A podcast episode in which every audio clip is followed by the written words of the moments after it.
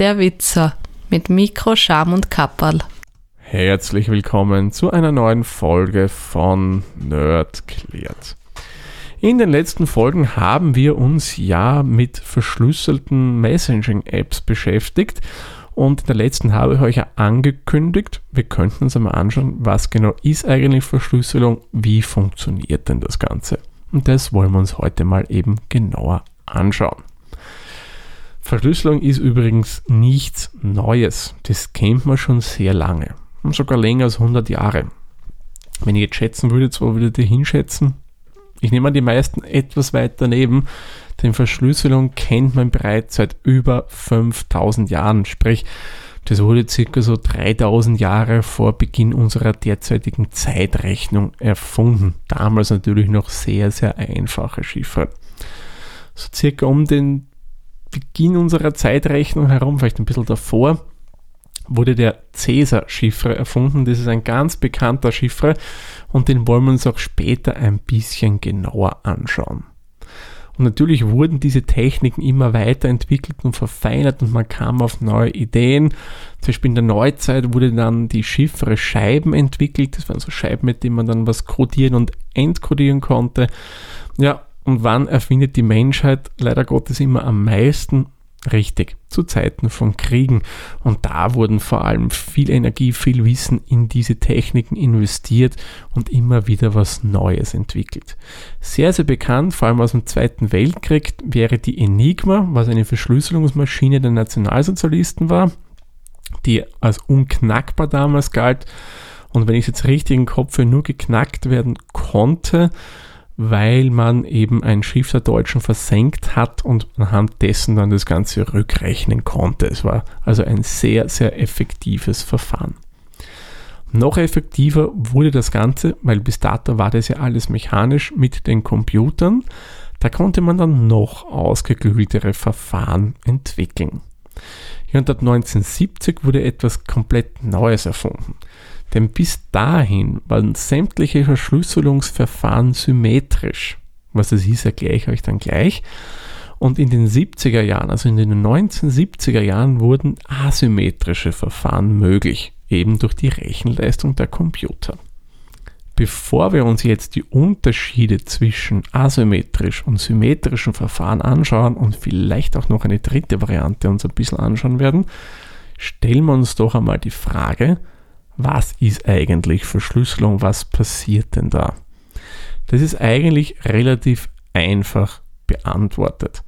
Unter Verschlüsselung versteht man im Endeffekt nichts anderes, als dass ich einen klaren Text nehme und den so ändere, dass der mehr oder weniger nichts Sinnhaftes mehr ergibt, aber ihn man dennoch wieder, wenn man einen Schlüssel hat, zu etwas Sinnhaftem zurückverwandeln kann.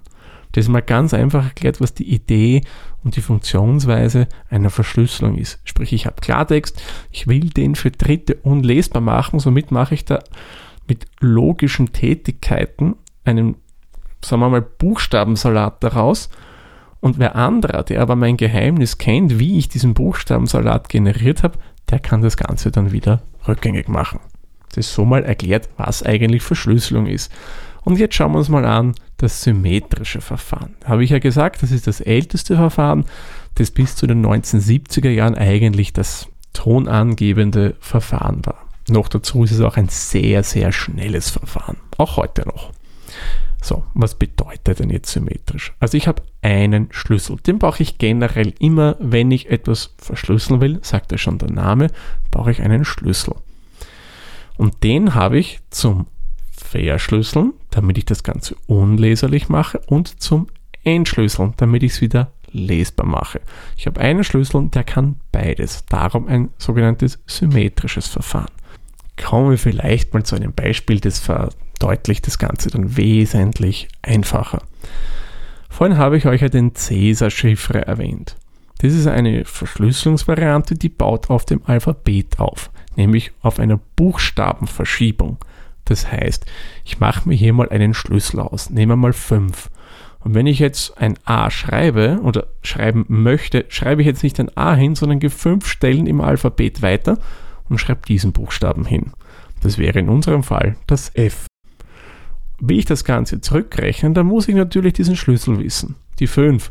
Und dann rechne ich wieder zurück und zähle einfach im Alphabet zurück. Sprich, vom F gehe ich dann zurück wieder zum A. Jetzt wird natürlich die eine oder andere die Frage stellen, ja, was mache ich denn beim Z? Da fange ich dann wieder von vorne an. Sprich vom Z, dann gehe ich auf A, B, C, D und E. Somit wäre dann das E der Buchstabe, den ich nehmen möchte. So kann man den Cäsar schriftfrei erklären. Der ist wirklich einfach und erklärt, finde ich, das symmetrische Verfahren sehr, sehr gut. Übrigens, dieses Verfahren ist auch unter Geocachern wohl bekannt. Da gibt es ja auf geocaching.com bei den Hinweisen immer so eine Verschlüsselung, die ist im Endeffekt nichts anderes. Die hat, glaube ich, jetzt den Faktor 15 oder so irgendwie. Ich weiß es nicht so genau mehr, wie das war. Ja, baut im Endeffekt auf diesem Cäsar-Chiffre auf. Und so nach dem Schema, man natürlich nicht jetzt immer mit Alphabetsverschiebung, sondern mit mathematischen Formeln im Hintergrund und so weiter und so fort, sind eigentlich alle symmetrische Verfahren aufgebaut. Der, der den Schlüssel besitzt, der kann das wieder entschlüsseln und weiß somit, was geschrieben wurde. Das ist aber ganz anders als beim asymmetrischen Verfahren. Die machen das nämlich anders und das ist mathematisch auch wesentlich aufwendiger und dadurch ist diese Art der Verschlüsselung noch langsamer. Soll jetzt aber nicht heißen, dass uns das irgendwie ausbremst, denn alle modernen Tools wie jetzt Signal, Threema, PGP, auch WhatsApp und so weiter, die verschlüsseln nach einem asymmetrischen Verfahren. Hat den Vorteil dafür, wenn es langsam ist, ist es dafür wesentlich sicherer als das andere. Wieso und warum? Das schauen wir uns nämlich jetzt mal an. Der Hauptunterschied beim asymmetrischen Verfahren ist, dass ich hier zwei Schlüssel benötige. Ich habe auf der einen Seite einen öffentlichen und auf der anderen Seite auch einen privaten. Der letztere, also der private, ist immer nur in eurem Besitz und darf auch von dort nie weg. Denn wer diesen Schlüssel besitzt, der kann eure Nachrichten dann lesen. Denn der wird benötigt, um das Ganze zu entschlüsseln. Der öffentliche Schlüssel hingegen, der wird benötigt, um es zu verschlüsseln. Und den kann oder muss im Endeffekt auch jeder haben, weil sonst kann er mir keinen verschlüsselten Text schicken. Das klingt jetzt ein bisschen verwirrend. Kann sein, ist mathematisch eigentlich gut zu erklären. Und ich versuche es jetzt mal relativ einfach zu erklären, wie das Ganze funktioniert. Das Ganze baut auf eine Verschlüsselung mit sogenannter Falltürfunktion auf. Oder anders gesagt, ähm, die Verschlüsselung ist so aufgebaut, dass man den Text mit ein und demselben Schlüssel nicht mehr entschlüsseln kann. Was in unserem Fall ja der öffentliche Schlüssel wäre. Wenn ich den habe, kann ich das nicht mehr rückrechnen. Das ist absolut nicht möglich. Das ist circa vergleichbar mit den Hashwerten, die ich schon ein paar Mal hier im Podcast erwähnt habe. Das ist auch eine Verschlüsselungsart, die ich nicht mehr rückrechnen kann. Jetzt werde ich natürlich sagen, wie soll man denn dann den Text wieder entkodieren, dass ich den lesbar mache? Tja, da gibt es einen kleinen Unterschied und nämlich die mathematische Falltürfunktion. Und diese Falltürfunktion ist genau jenes, wo der private Schlüssel dann einsetzt. Da kann ich dann eben den Text wieder rückrechnen. Eben auf Basis dieser eben bereits erwähnten Falltürfunktion. Mehr möchte ich jetzt ehrlich gesagt auch nicht erklären. Man, ich könnte hier die ganzen mathematischen ähm, Sachen, im, die im Hintergrund ablaufen, erklären und dann ist es natürlich ganz klar, wie das funktioniert. Aber das wird den Rahmen dieser Folge massiv sprengen. Doch schaut am besten in die Show Notes, wenn euch das Ganze interessiert. Da habe ich einen Link reingepackt, wo das wirklich schön detailliert erklärt wird. Nicht komplex, sondern schön einfach mit mathematischen Funktionen dazu und da erscheint einem das Ganze dann wirklich plausibel, dass das wirklich auch funktioniert. Man tut es ja auch, weil sonst könnten wir da generell nicht verschlüsselt Nachrichten hin und her schicken. Also wie gesagt, schaut euch den Link an, ist wirklich sehr, sehr gut erklärt. Ja, und last but not least, gäbe es dann noch so eine dritte Variante, die ich auch noch kurz erwähnen möchte. Das ist ein Hybridverfahren, sprich eine Mischung aus symmetrischer Verschlüsselung und asymmetrischer. Das funktioniert so. Da wird mein Text zunächst mit asymmetrischen Verfahren verschlüsselt. Das heißt mit dem öffentlichen Schlüssel der Zielperson. Und danach wird dieser bereits verschlüsselte Text oder was auch immer ich da schicken möchte, diese Nachricht, wird noch einmal verschlüsselt, nämlich symmetrisch. Und da habe ich dann einen Schlüssel, den sowohl ich kenne, als auch mein Gegenüber.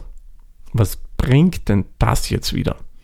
Ich verschlüssel was Verschlüsseltes, das verschleiere ich somit, dass, dass dieses Paket schon was Verschlüsseltes besitzt und zusätzlich pro Übertragung habe ich dann einen eigenen Schlüssel.